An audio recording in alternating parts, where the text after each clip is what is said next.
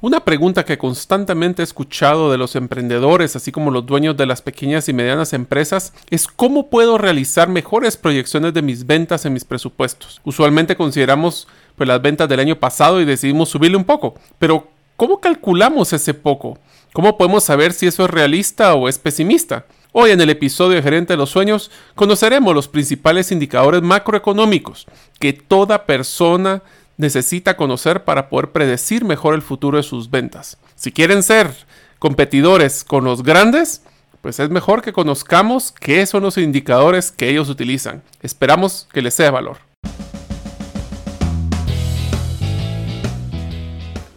Bienvenidos al podcast Gerente de los Sueños, donde le brindamos las herramientas prácticas, competencias e inspiración para que los líderes de impacto cumplan sus sueños. Soy su anfitrión, Mario López Alguero, y mi deseo es que vivas la vida con pasión, resiliencia y templanza. Bienvenidos.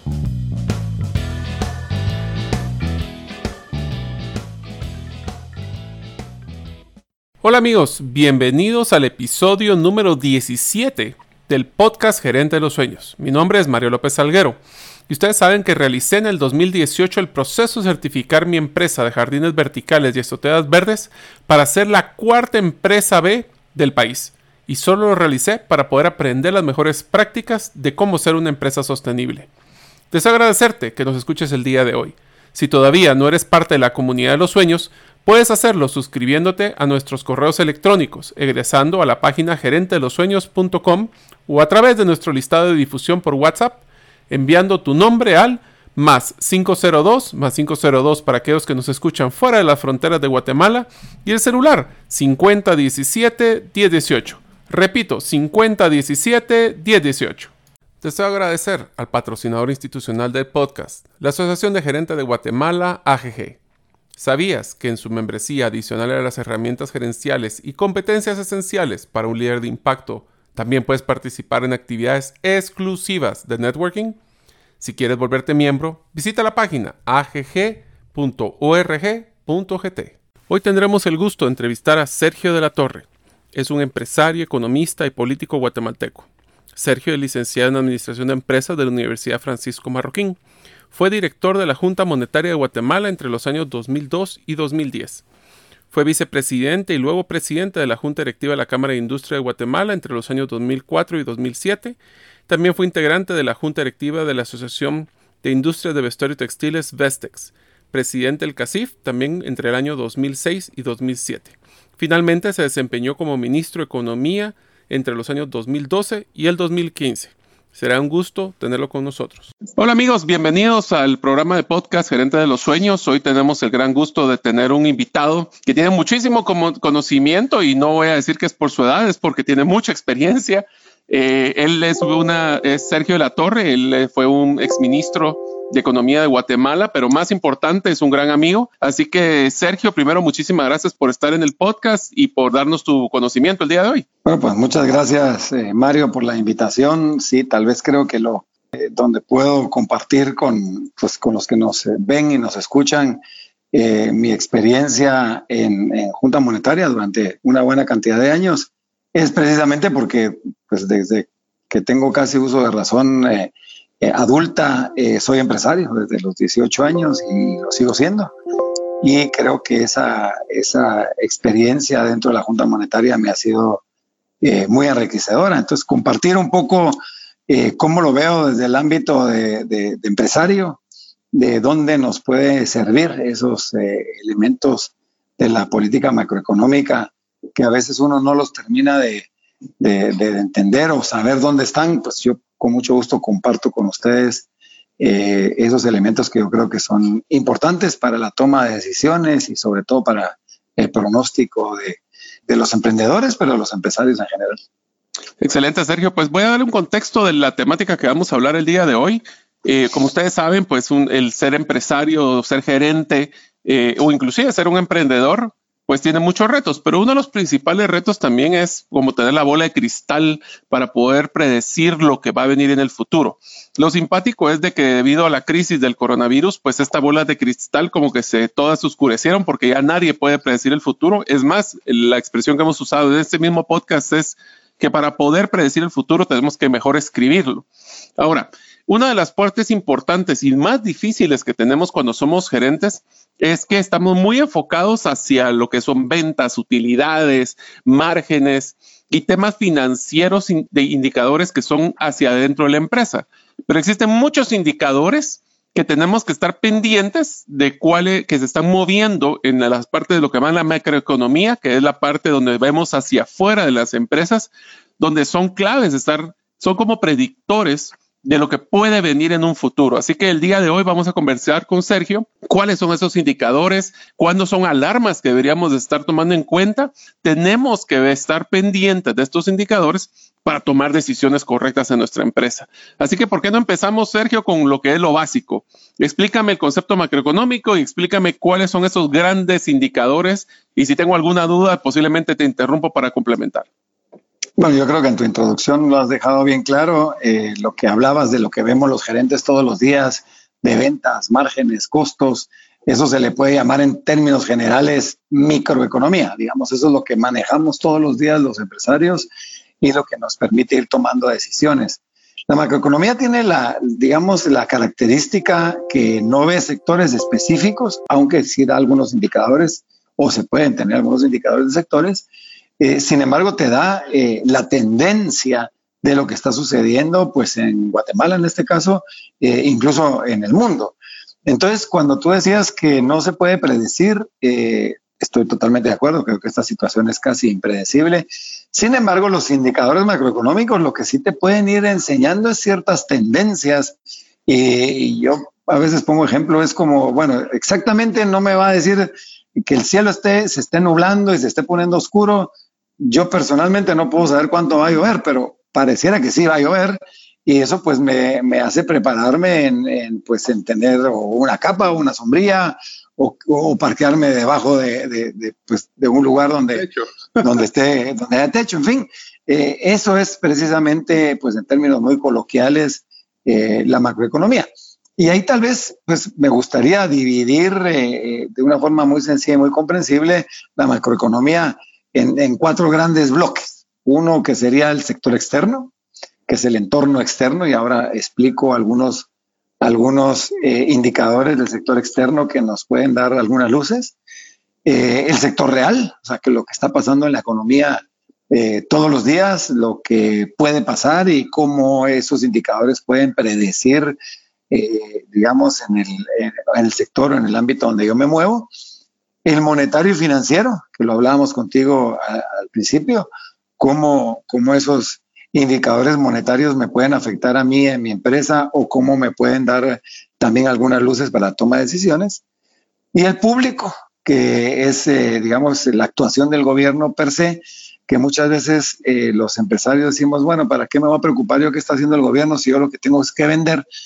Pero ciertas decisiones de gobierno, eh, algunas pues muy puntuales, si tenemos algún tipo de relación con, con gobierno, con empresas que le venden a gobierno, o simplemente en general hay actuaciones del gobierno que tarde o temprano me van a, afectar.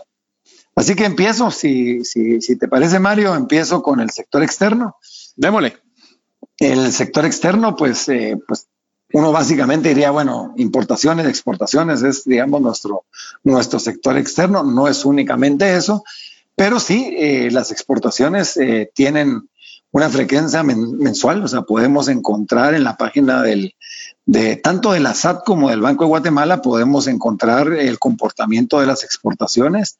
Eh, incluso se puede ir uno al desagregado de qué es lo que se está exportando por sectores pero algo bien importante es que normalmente el Banco de Guatemala, en todos los, en todos los indicadores o la mayoría de los que les voy a mencionar, el Banco de Guatemala hace una predicción a finales de cada año donde diseña la política monetaria, cambiaria y crediticia del país.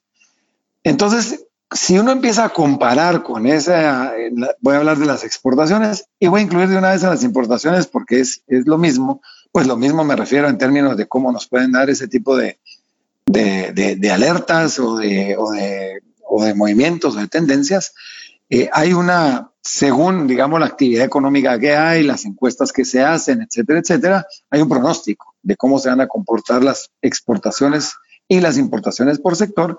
Y si uno lo empieza a comparar mensualmente contra ese pronóstico, pues uno puede decir, eh, pues vamos en un buen camino eh, y dependiendo de, de, tu sector, lo que a ti te puede afectar el tema de las exportaciones o las importaciones. Así que esos dos indicadores son importantes eh, y depende, vuelvo a repetir, dependiendo cuál es tu actividad económica. Pero Sergio, si hablamos de importaciones y exportaciones para un pequeño o una empresa pequeña y mediana, ¿qué es lo que debería estarse enfocando? Por ejemplo, si yo soy una empresa que voy a importar productos de China, bueno, ahorita sería complicado, pero por algún importar de productos de algún otro lado, ¿por qué debería ser importante que estuviera viendo eh, si existe un incremento en importación o decremento de importación? O sea, ¿cómo eso debería afectar mi, mi percepción o mis decisiones de mi propio negocio?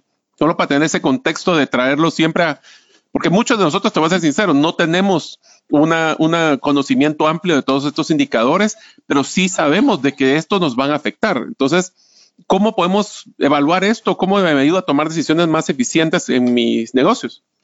Bueno, después lo explico un poquito en términos de tipo de cambio, porque evidentemente el comportamiento de exportaciones e importaciones van a, tener una repercusión en el tipo de cambio. Pero eh, recordemos que muchas veces, aunque no seamos exportadores, algunos de nuestros productos son productos, ya sea materias primas o productos intermedios, que a su vez se van a empresas que van a exportar o eh, si importamos productos, eh, también nos interesa cómo se está comportando, digamos, las, las importaciones. Así que en general, de una manera u otra, sí nos afecta. Donde más nos puede afectar es en el ámbito del tipo de cambio aunque no tengamos comercio internacional, porque el tipo de cambio hace que se encarezcan algunos de nuestros productos para exportar y hace que posiblemente se vuelvan más baratos algunos de los que importamos.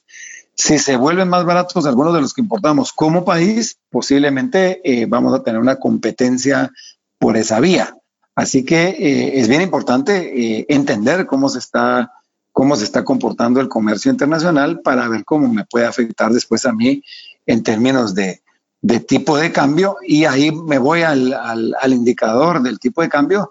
Es un, es un indicador que cambia diariamente, que lo podemos ver en el, en el tipo de cambio de referencia que el Banco de Guatemala eh, publica todos los días, esa frecuencia es diaria, y que también eh, son los bancos los que ellos mismos publican sus, sus tasas de cambio. El tipo de cambio va a venir afectado por exportaciones, por importaciones, por remesas.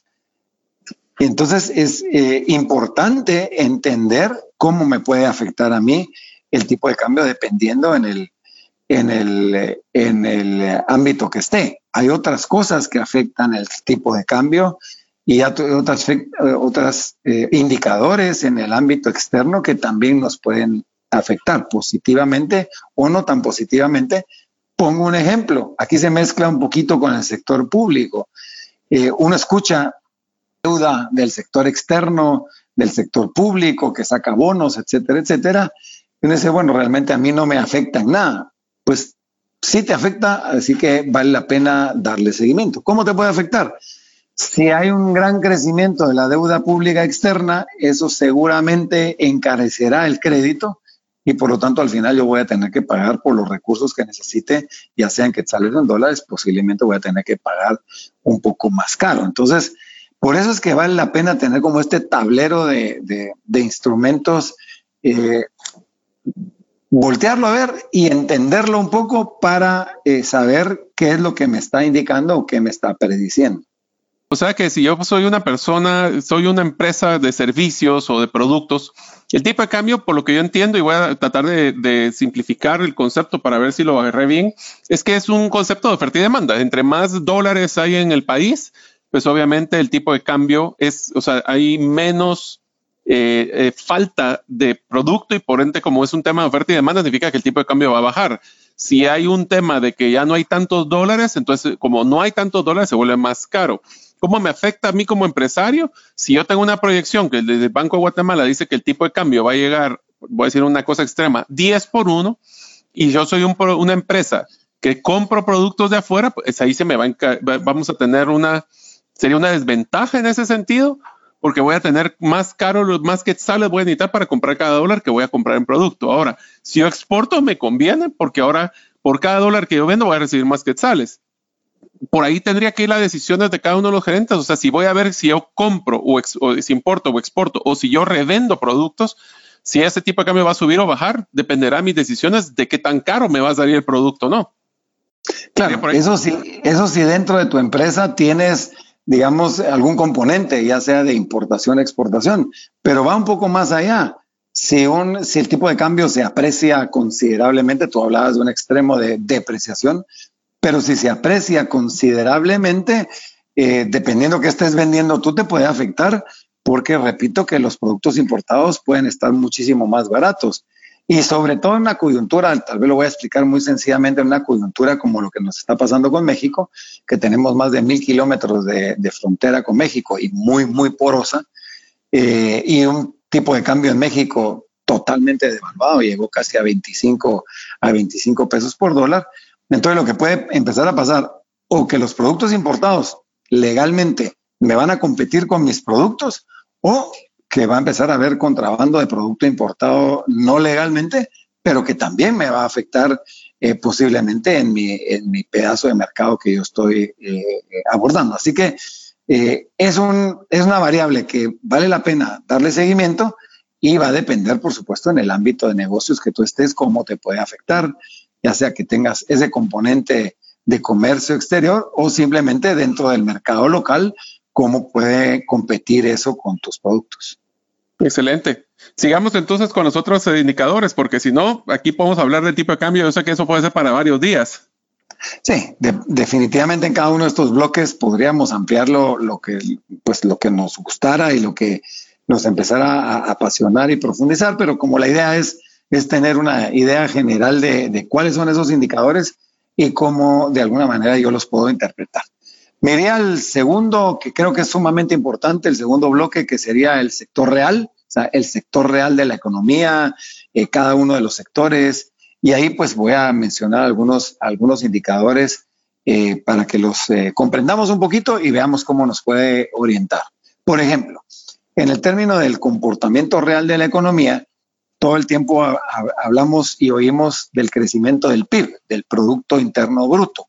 Uh -huh. Y uno dice, bueno, ¿y, ¿y, en qué me afecta a mí si crece el Producto Interno Bruto o no crece? Yo lo que quiero es ver cómo crecen mis ventas o...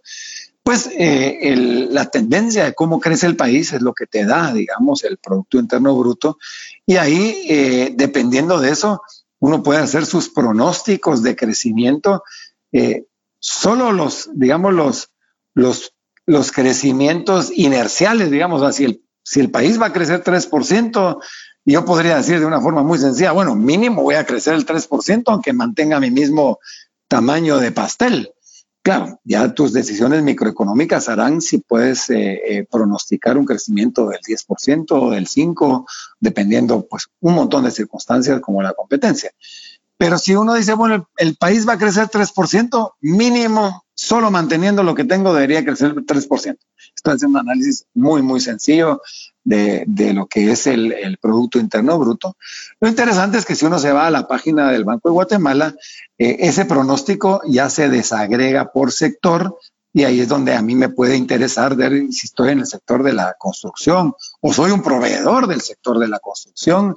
Por poner un ejemplo, bueno, pues eh, resulta que el pronóstico del Banco de Guatemala del sector de construcción este año voy a mencionar, al principio de año era casi 7%, 6 punto y pico por ciento, ahora seguramente eh, ha cambiado y va a cambiar dramáticamente. Pero bueno, si yo estoy en ese sector porque le proveo, porque le doy servicio, ya sea de, de transporte, etcétera, etcétera, cualquiera de lo, de lo que pueda consumir, pues eso me da una, una indicación de, lo, de, de, cómo podría ir haciendo yo mis, mis presupuestos. Lo interesante de ese, de ese de ese indicador es que si bien es cierto, hay una proyección anual, hay un ya, digamos, trimestralmente el Banco de Guatemala hace ya un análisis y te da la indicación de cuánto creció el Producto Interno Bruto ese trimestre. Normalmente esto trae un rezago como de mes y medio aproximadamente, pero ya puedes ver si realmente está dentro de lo, de lo pronosticado.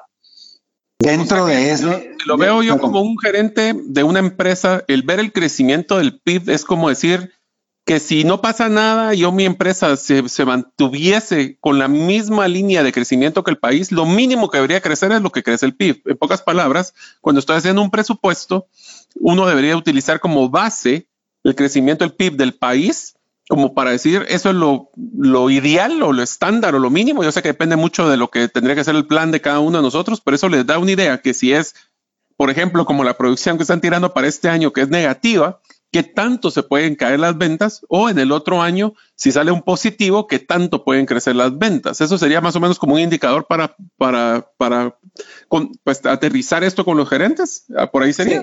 Es un indicador muy general, vuelvo a repetir, y creo que la palabra mínimo eh, sería lo más eh, prudente. O sea, mínimo, yo si no hago nada, mi competencia no hace nada extraordinario, yo mínimo debería crecer eso, ¿verdad? O sea, por eso hablo de, por eso hablo de mínimo, pero también por eso hablo de la importancia de irse a la página del Banco de Guatemala eh, y ver dentro de ese crecimiento del 3% cómo va a crecer el sector o cuál es el pronóstico de crecimiento del sector donde yo estoy, porque eso ya me va a dar un indicador un poquito más, un poquito más sofisticado y más cercano a mi realidad.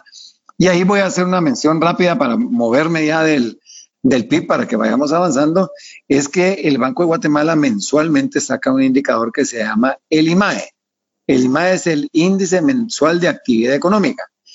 Ese indicador lo único que nos da es tendencia. Entonces uno sí puede ver si la curva va para arriba, la curva empieza a ponerse plana o empieza a ir para abajo, uno puede decir, híjole, pareciera que, el, pareciera que la velocidad que se había pronosticado de crecimiento se estancó o está creciendo más rápidamente. Pues el IMAE eh, nos puede dar una tendencia más temprana que ese PIB trimestral que seguramente lo tendremos un mes o mes y medio después de haber hecho el cierre. Por ejemplo, si se cerró en marzo, pues seguramente eh, en finales de abril más o menos tuvimos ya los resultados de qué pasó en marzo. Pero eso ya es, eh, como un buen amigo mío dice, eso ya es contar muertos. Ya lo que pasó, ya pasó. Ya solo podemos contar los muertos. Sin embargo, el IMAE sí nos da una tendencia y eso nos permite pues ver si, si, si se está comportando como, como nosotros eh, o como el Banco de Guatemala había pronosticado. El sector Dentro del sector real, también el Banco de Guatemala, con esa frecuencia trimestral, eh, nos da un indicador de inversión público y privada. Entonces ahí podemos eh, de alguna manera también interpretar cómo está la inversión del país en general, que uno la podría comparar con la inversión eh, propia y, y, ver si por lo menos estás de alguna manera al mismo nivel que el país en general. Es un indicador muy, muy general que sí eh, solo nos puede dar pues como una visión de, por dónde va el país. Y voy a pasar un poco rápidamente a los demás indicadores del sector real porque creo que vale la pena mencionarlos y creo que el, más importante por excelencia es el indicador del empleo. Ahí tenemos eh, dos fuentes de información en el tema del empleo. Uno es el Instituto Nacional de Estadística y el otro es el Instituto Guatemalteco de Seguridad Social. ¿Por qué en Guatemala necesitamos ver los dos, digamos, eh, las dos fuentes de información? Porque el empleo que utiliza el Instituto Nacional de Estadística es eh, de personas ocupadas, ya sea en el sector formal o en el sector informal, que es muy interesante. Eh, y el, el indicador del, del, seguro social es cómo se está comportando el empleo en la formalidad, los que pagan seguro social y los que pagan pues todas sus, sus prestaciones, que desafortunadamente en Guatemala es menos del 30%. Entonces, no es suficiente ese indicador. ¿Por qué es importante el empleo? Uno diría, bueno, pues lo importante es cuánto trabajo estoy dando yo y si tengo empleados o no los tengo. Pero no, porque dependiendo del comportamiento del empleo, que por supuesto que viene detrás de la inversión privada que mencionábamos antes, eh, puede uno eh, empezar a, asumir que va a mejorar el consumo. El empleo está creciendo considerablemente mejor de lo pronosticado o peor de lo pronosticado, uno puede tener ahí un indicador de cómo se va a estar comportando el consumo interno. Ese es uno de los indicadores que le ponen mucha atención en Estados Unidos, ¿verdad, Sergio? Porque acá creo que trimestralmente están sacando un indicador de crecimiento del empleo y eso sí le ponen mucha atención los empresarios estadounidenses para poder determinar, como dice, la predictibilidad del potencial consumo que puede existir. Absolutamente, incluso en Estados Unidos hay, hay indicadores de empleo que se le llaman de alta frecuencia, que, que, casi que es a diario. O sea, hay lugares y hay sitios donde uno puede eh, consultar eh, cómo se está comportando el tema del empleo casi diariamente. Eh, en Estados Unidos, que es una economía que depende en un porcentaje muy alto, casi 80% del consumo, para ellos sí es un indicador fuertísimo, como decía, de alta frecuencia, porque sí pueden cambiar los planes dramáticamente dependiendo del, del comportamiento del empleo. Y si uno se quiere ir un poco más al detalle en el tema del empleo, especialmente en el Seguro Social, pero también en el INE, puede uno encontrar cómo se está comportando el empleo por sector. Y esto pues también te puede dar un indicador de cómo, de cómo se está comportando tu sector, hasta cómo está si está creciendo más rápido el empleo en tu sector que lo que tú estás creciendo, puede ser que la competencia te esté quitando un pedazo de, mercado, ¿verdad? Entonces yo sí creo que ese es otro indicador que es, que es muy importante.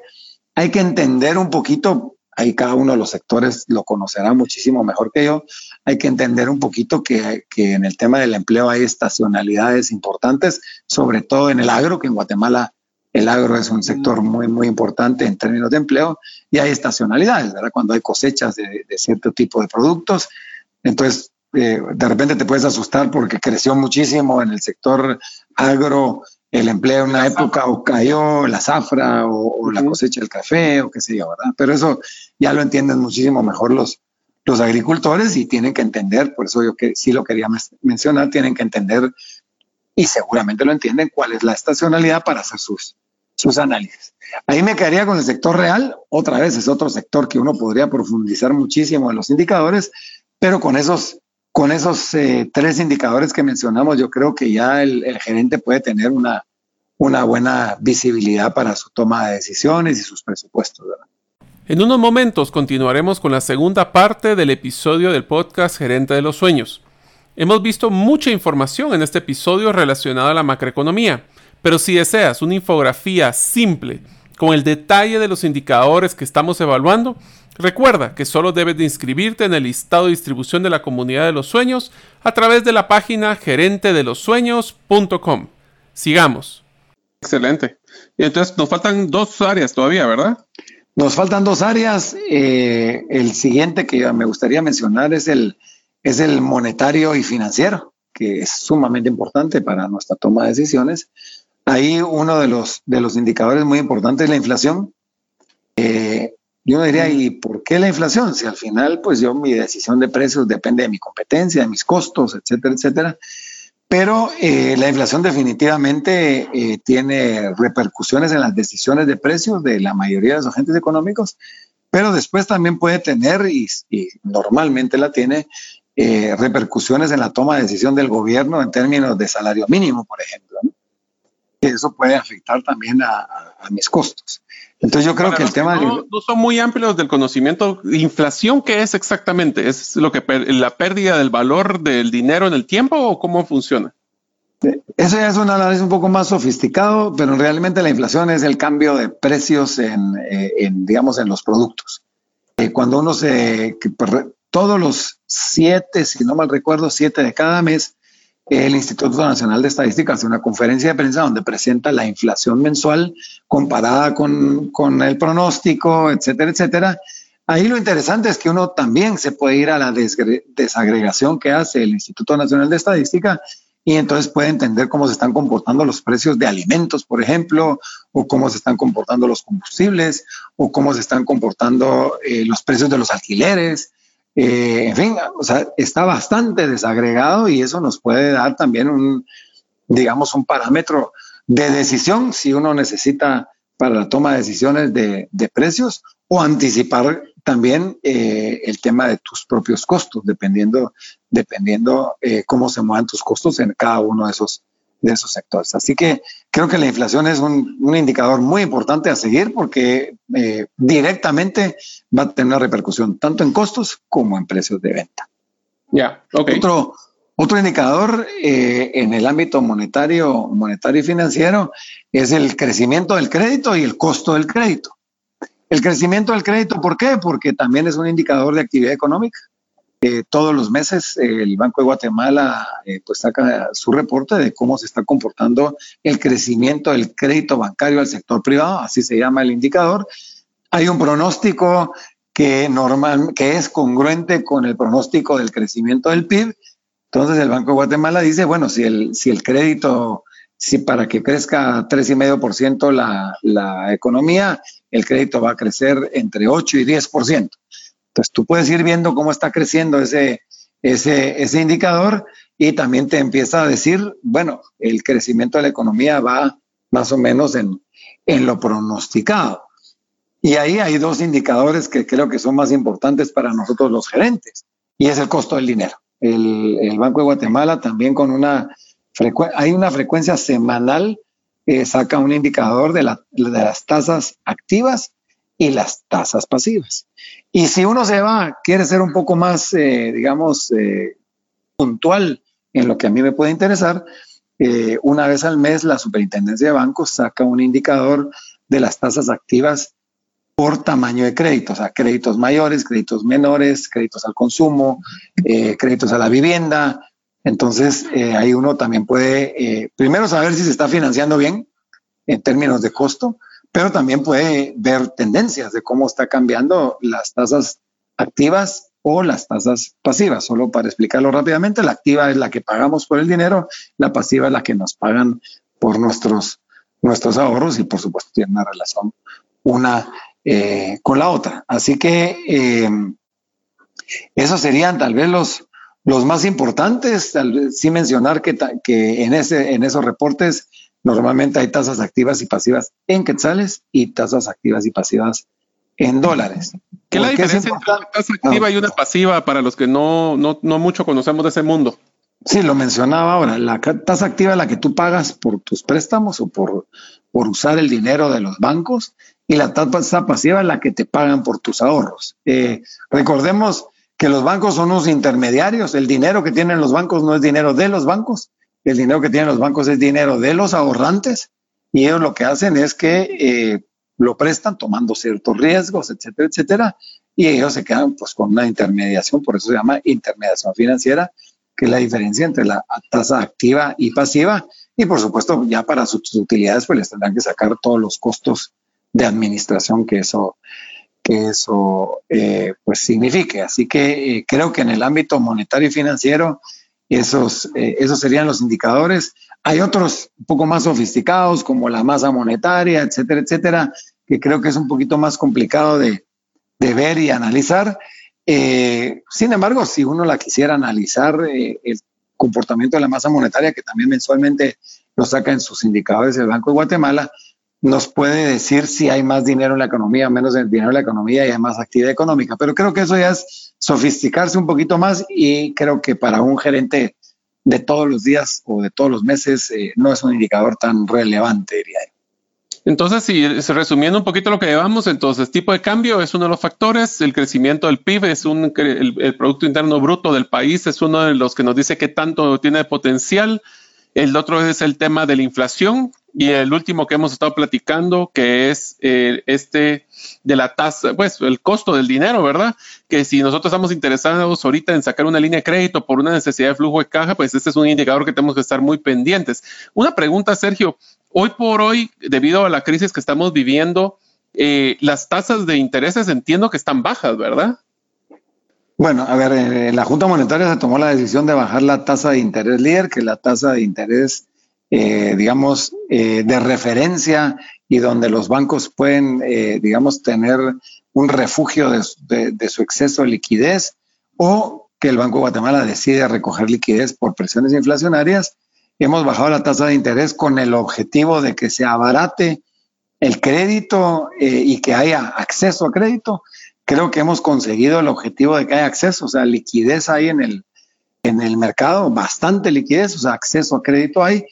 No hemos conseguido tanto el objetivo de que se abarate el crédito, eh, pero básicamente es un tema de riesgo. O sea, los bancos están viendo que, que aunque tengan pues, bastante liquidez, porque, porque el Banco de Guatemala y el sistema eh, de, digamos, de Junta Monetaria de Banco de Guatemala ha permitido que, que haya bastante liquidez en el sistema, eh, pero hay un tema de riesgo. O sea, los mismos bancos están viendo que hay empresas o sectores que, que son pues sujetos a riesgo y, y, pues como en todo, como en todo negocio, más riesgo, eh, pues mayor precio, mayor rendimiento. Así que no hemos logrado todavía, creo que en el mediano plazo bajarán un poco, pero no hemos logrado todavía ese, ese impacto que, que, que sería apetecible, diría yo, para, para empujar la actividad económica. Solo de lo, dentro del re, resumen que hiciste, Mario, creo que no hay que, que no mencionaste fue el empleo, creo que ese no hay que ah, perder empleo, vista. Sí. Creo que es un, un, indicador muy, muy fuerte que le podemos dar un buen seguimiento. Y, Sergio, repito una, en el, pregunta, dale, una pregunta adicional de los indicadores. O sea, todo esto son, ¿qué, ¿qué, tanto deberíamos estar nosotros revisando estos indicadores? Porque yo lo veo como, por ejemplo, con el tipo de cambio. El tipo de cambio es algo que pues sale publicado en la mayoría de los periódicos y no cualquier persona que tenga duda del tipo de cambio solo tiene que entrar a su banco y ahí lo puede encontrar.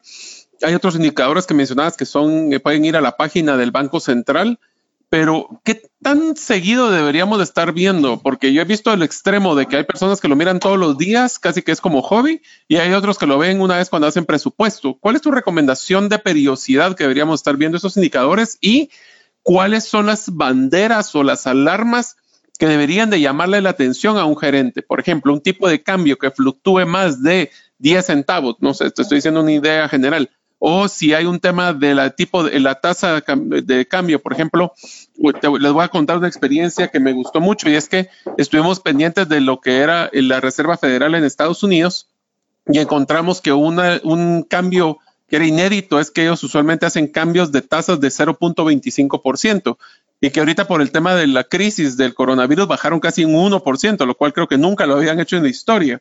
O sea, ¿cuáles son esos, como que decir, bueno, subió 5 centavos el tipo de cambio, eso me debería afectar, me debería preocupar o no? Creo que es un poco difícil generalizar, por eso hablábamos, digamos, de, diferentes indicadores. Yo creo que yo lo que le recomendaría a los gerentes es que personalicen su, su tablero de, de, instrumentos en términos de macroeconomía, eh, hay, hay algunos indicadores que es como, digamos, como la presión de aceite en el carro, que ahí está, lo está marcando, pero no lo estás viendo ni cada cinco minutos y a lo mejor lo vas a ver una vez a la semana o menos, porque es un indicador importante si tiene algún cambio dramático, pero que no necesita estarlo viendo todos los días. Sin embargo, o, a cada rato, sin embargo, la velocidad sí es un tema importante que estás viendo en, tu vehículo o, cómo está la gasolina, en fin. Yo creo que hay que personalizarlos. Eh, por eso mencionábamos tal vez los más importantes en cada uno de los bloques. Periodicidad, la mayoría de ellos yo creo que con una periodicidad de una vez al mes sería suficiente. Eh, y cuando hablo de personalizarlos, como les decía, muchos de ellos pues eh, tienen una desagregación in interesante en, en las diferentes fuentes de, de, información donde yo puedo ver, por ejemplo, hablamos del empleo, puedo ver cómo se está comportando el empleo en el sector al que yo pertenezco. Eh, entonces, eh, creo que ahí, ahí es donde uno ya personaliza tu, tu tablero, decides de estos que platicamos que a mí me puede afectar las exportaciones, el tipo de cambio, porque sí, puede ser que el tipo de cambio para mí no sea tan importante, pero agarro estos, a poner dos de cada uno de los cuatro, nos falta todavía el sector público, el bloque público, eh, pero yo voy a tomar dos de cada uno de estos y estos los voy a revisar con, con frecuencia mensual. Eh, este lo voy a, revisar con, con, frecuencia diaria, por ejemplo, el tipo de cambio, si, si, si, si te afecta por, por, por, tener comercio internacional, pues seguramente lo, lo revisarás eh, a diario. Así que es difícil, es difícil diseñar un tablero de instrumentos general, pero tal vez el consejo sería tomar dos de cada uno de los bloques, diseñar tu, tu tablero y, y, y, dónde crees tú que te puede afectar más o menos y, y irse por ahí. Una, una, más compleja, Sergio. Eh, los oyentes del podcast es usualmente en, bueno, tenemos principalmente en Guatemala, en Honduras, El Salvador, pero ya pues nos están escuchando también en Estados Unidos, en Europa, hasta ahora tenemos en Australia. Y te quisiera hacer una pregunta, en una persona como, como la, con tu experiencia, ¿cuál crees que es la visión del crecimiento o los cambios que se esperan de aquí a fin de año de estos indicadores principales? O sea, ¿cómo crees que se va a comportar los tipos de cambio del dólar en la región? ¿Cómo crees que va a ser los empleos? ¿Cómo va a estar el tema de inflación? Eh, una idea general, eh, obviamente la crisis está tirando números rojos, pero ¿qué tan rojos como para poder tener una idea los gerentes de qué, qué se puede esperar? y de nuevo, esto sin compromiso, sabiendo de que obviamente todo cambia todos los días. Yo no soy muy optimista y eso que me caracterizo por ser optimista, pero creo que esta crisis eh, no tiene precedentes. Yo creo que es una crisis incluso que va a ser más profunda que, que la gran depresión de, de, de los años 30, 29 en Estados Unidos eh, así que yo creo que si les pudiera dar un consejo a los amigos y colegas gerentes, es eh, preparémonos para lo peor y cuando digo preparémonos no es preparémonos, eh, digamos, sin hacer nada. Preparémonos con acciones anticipadas, porque yo creo que anticiparse es lo más importante. Dicen que no, no estaba lloviendo cuando Noé empezó a construir el arca. Eh, así que yo creo que anticiparse a un, a un escenario complicado, creo que tal vez sería el consejo más importante que yo les podría dar, porque en esa anticipación uno puede de, de alguna manera eh, eh, poder minimizar, minimizar el, efecto. Creo que, que Guatemala no se, Curiosamente, en los países como Guatemala, donde la economía informal es tan grande y que es un, una restricción de crecimiento en términos normales, eh, posiblemente en, en, esta coyuntura las economías que tengan un componente más informal sean economías que van a resistir mucho mejor que las economías formales, eh, precisamente porque la informalidad tiene mucha, mucha versatilidad y mucha flexibilidad. La formalidad normalmente es muy, es muy rígida. Con esto no quiero decir que sea bueno que el país eh, sea en un porcentaje muy alto informal, al revés, creo que no es bueno para el país, pero en estas circunstancias creo que puede, que puede ayudar, pero sí hay que prepararse para un año muy complicado, con caídas en, digamos, en los crecimientos económicos en el mundo, eh, posiblemente sin precedentes, incluso sin precedentes en las grandes guerras. Eh, así que hay que, hay que prepararse hay que prepararse para eso.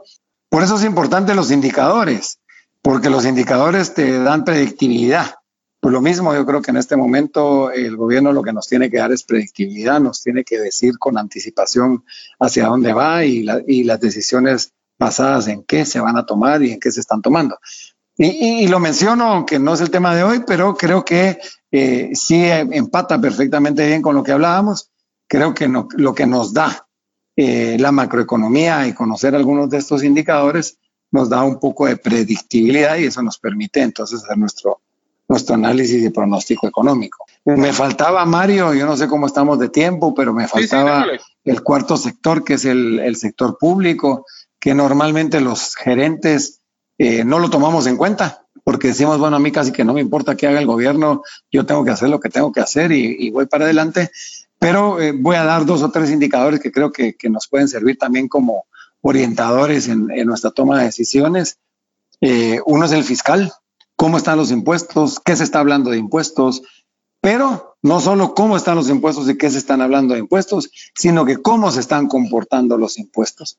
Creo que tanto el ISR como el IVA, que es, una, eh, es un indicador que uno puede eh, encontrar en la SAT todos los meses, incluso con frecuencia más corta, pero creo que no es necesario. Pero ese comportamiento tanto del ISR como del IVA nos puede decir perfectamente bien cómo se está comportando la economía y si también está dentro de los parámetros establecidos, porque también hay pronósticos eh, sobre eso. Recordemos que el IVA eh, graba todo el consumo, entonces al darle seguimiento al comportamiento de la recaudación del IVA, pues podemos ver, tener una, una buena idea de cómo está comportándose comportándose el, el, mercado y tal vez dos indicadores más en el ámbito eh, público eh, sencillos, pero que también nos pueden dar algunas, algunas, eh, algunas luces, es eh, cómo está la ejecución del gasto de gobierno. Normalmente la ejecución del gasto de gobierno en un porcentaje muy grande es salarios. si hay una buena ejecución del gobierno, pues también va a haber más dinero en la economía y va a haber más consumo. Y el otro es la inversión del gobierno Y con eso termino, la inversión del gobierno normalmente, eh, pues decía, un porcentaje muy alto se va en funcionamiento, que casi todos son salarios, pero hay un porcentaje que es pequeño en términos del presupuesto, pero que en algunos sectores es muy grande, que es la inversión del gobierno, especialmente, por ejemplo, en sectores de infraestructura y entonces, dependiendo en qué sector estás, eh, pues te puede interesar cómo, cómo están los pronósticos y cómo está la ejecución de la inversión de gobierno. Entonces, si pudiéramos hacer un resumen eh, rapidísimo en el sector externo, eh, entender bien exportaciones, importaciones y remesas y el tipo de cambio como un indicador a diario que nos puede, que es como el regulador precisamente de esos otros tres que mencioné, es como el precio, es el precio del, de, digamos, de la divisa que viene, que, está, que está afectada por esos tres que yo les mencionaba. En el sector real, el comportamiento del PIB, cuál es el pronóstico del comportamiento del PIB que me permita eh, pronosticar, ver cuál es el pronóstico dentro del sector al cual yo pertenezco o sirvo, eh, con un indicador mensual de tendencia que es el que es el IMAE y el tercero que pondría ahí que es sumamente importante es el comportamiento del empleo, también con la desagregación que, que, nos pudiera interesar dependiendo del sector. En el sector monetario y financiero, creo que inflación y, tasas de interés, tanto en quetzales como en dólares, eh, son importantes para, para nuestro análisis y pronóstico. Y en el sector público, pues básicamente, ¿cómo están los, los impuestos? Si hay una discusión de impuestos, puede ser muy importante porque me puede afectar en mis, en mis resultados pero eh, hablaba yo más de, cómo se están comportando a nivel eh, recaudación para ver cómo está la actividad económica y por último, sobre todo dependiendo del sector donde yo esté, cómo está la inversión eh, pública, cuáles son los pronósticos de esa inversión y cómo se está comportando. Así que ahí más o menos nos daría unos 10 indicadores muy sencillos de ver y que con un tablerito de de instrumentos y eh, con una revisión posiblemente mensual sería suficiente para eh, que sea congruente con los pronósticos que hicimos y si no es congruente y hay cambios un poco dramáticos, que nos permita hacer nuestros propios cambios en nuestros pronósticos. Pues Sergio, excelente. lo que acabamos de platicar para todos los que nos escuchan es una clase que usualmente se llevaría un semestre para comprender cada uno de estos indicadores y lo acabamos de hacer en una versión muy corta.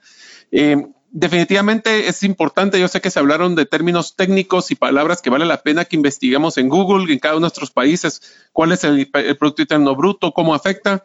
Eh, es, una, es una conversación que hemos tenido de términos bastante complejos, pero lo tratamos de hacer muy simplificado, especialmente para que sepamos cada uno de nosotros cómo puede ser que afectar.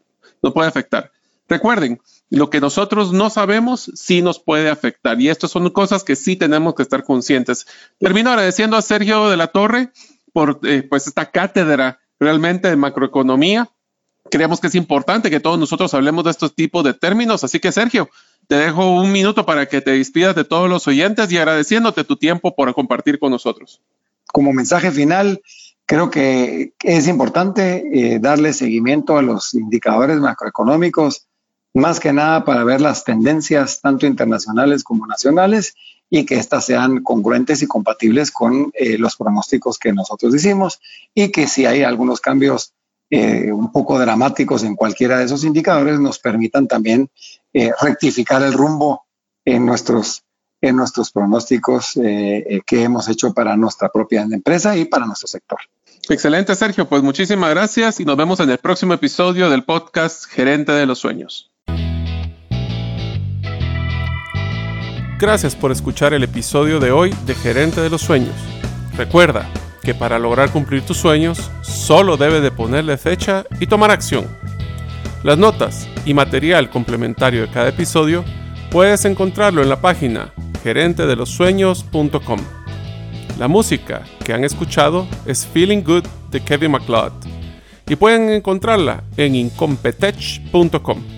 Hasta la próxima y que sigamos haciendo nuestros sueños una realidad.